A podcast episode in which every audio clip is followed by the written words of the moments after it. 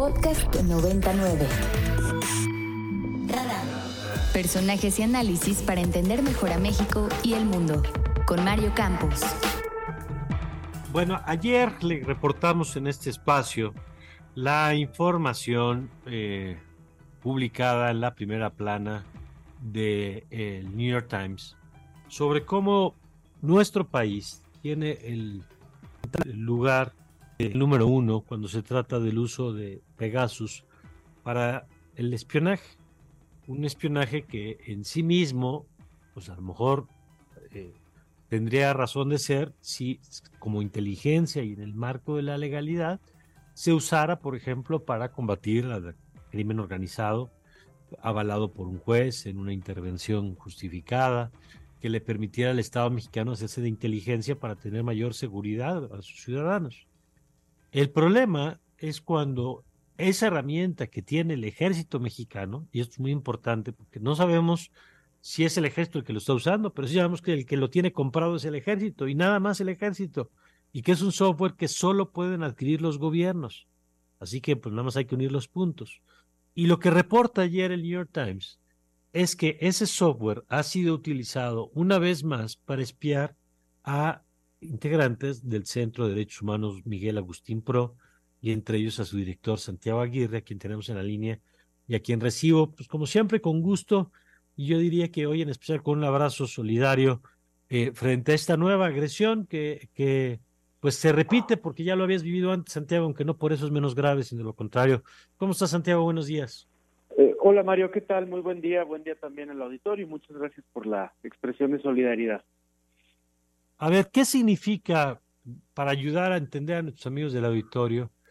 qué significa que integrantes de una organización que se dedica a la defensa de los derechos humanos, que denuncia los abusos cometidos por autoridades, por integrantes del Estado, pues esté sujeto a espionaje como ocurrió con el sexenio de Peña, durante el sexenio de Peña, y como ha ocurrido de manera recurrente durante la actual administración, Santiago? Lo, lo vivimos, Mario, como, como algo muy preocupante que, refleja que no hay un clima de respeto al trabajo civil en defensa de los derechos humanos y que hay instituciones, especialmente el ejército mexicano, que sigue viendo a los actores civiles como adversarios, como si realizáramos un trabajo ilegítimo.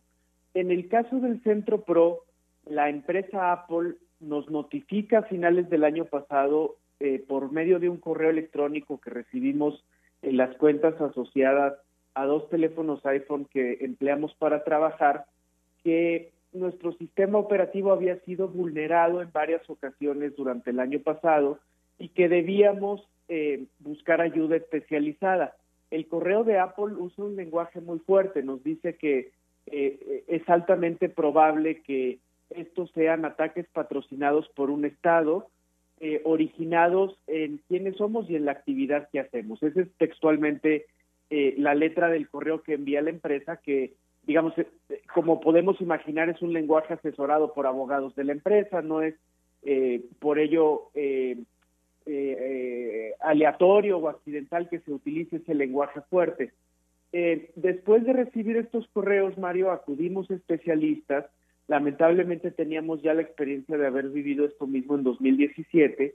y es eh, Citizen Lab de la Escuela Munk de la Universidad de Toronto quien finalmente por la vía forense confirma que se trata de tres infecciones en el caso del teléfono de mi colega María Luisa Aguilar, que coordina nuestro trabajo internacional, y dos infecciones en mi caso, todas durante 2022 específicamente en días donde estábamos haciendo mucha actividad de defensa o de difusión sobre casos y temas que involucran al ejército mexicano y la exigencia de rendición de cuentas por abusos militares.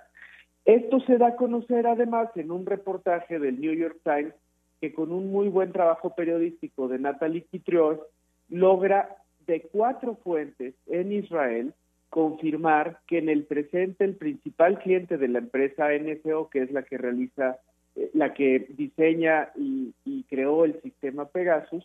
eh, estas cuatro fuentes confirman que en el presente es el ejército mexicano el único cliente en activo en México, además de una de las principales agencias públicas en el mundo eh, que ha, eh, en cuanto al número de veces que ha pedido utilizar esta tecnología y el volumen de sus compras.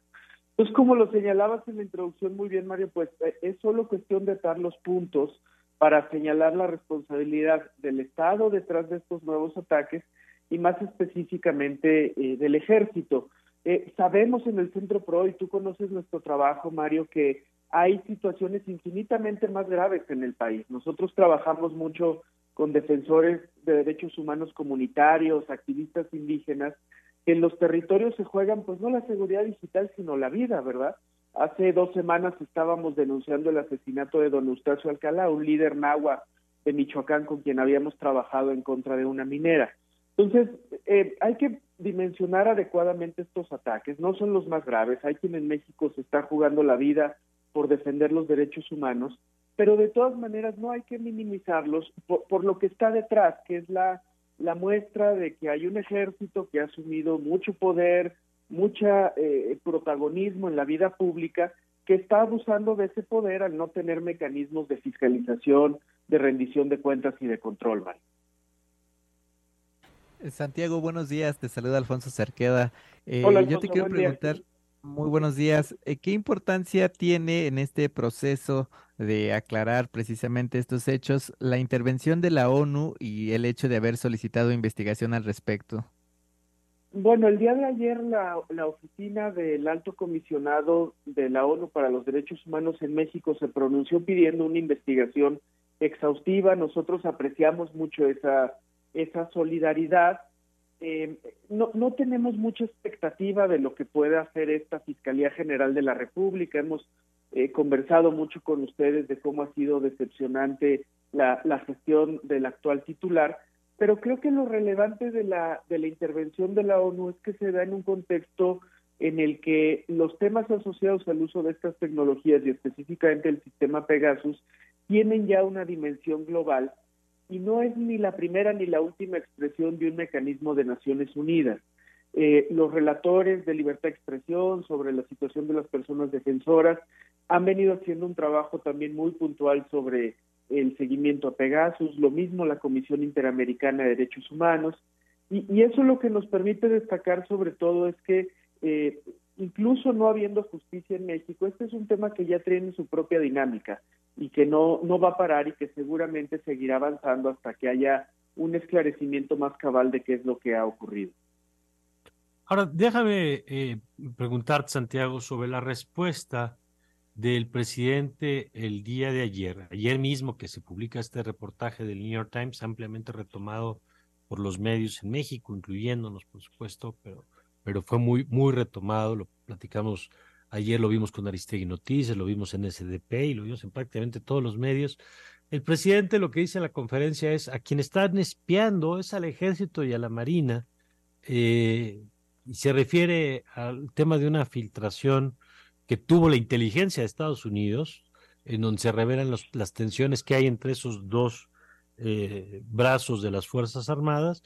eh, y dice, tenemos que blindar la seguridad de las Fuerzas Armadas porque las víctimas básicamente somos nosotros. El Estado es el espiado, el Estado mexicano. ¿Cómo ves esa respuesta del presidente?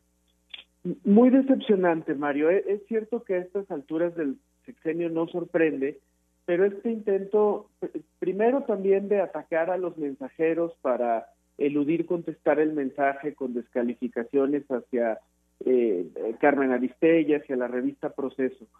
pero después, como dices, con una maniobra muy burda de distracción, eh, atribuyendo, la verdad es que es difícil de traducirlo, pero una suerte de, de, conspiración para espiar al Estado mexicano, eh, incluso en este caso que comentas, que hoy sabemos fue una filtración realizada por un muchacho de 21 años en el que el tema mexicano, lo debemos decir, es en realidad de los menos importantes. Había ahí información sobre Ucrania, sobre Rusia, eh, en fin, eh, eh, pero que en ese contexto esa sea la respuesta presidencial y que habiendo además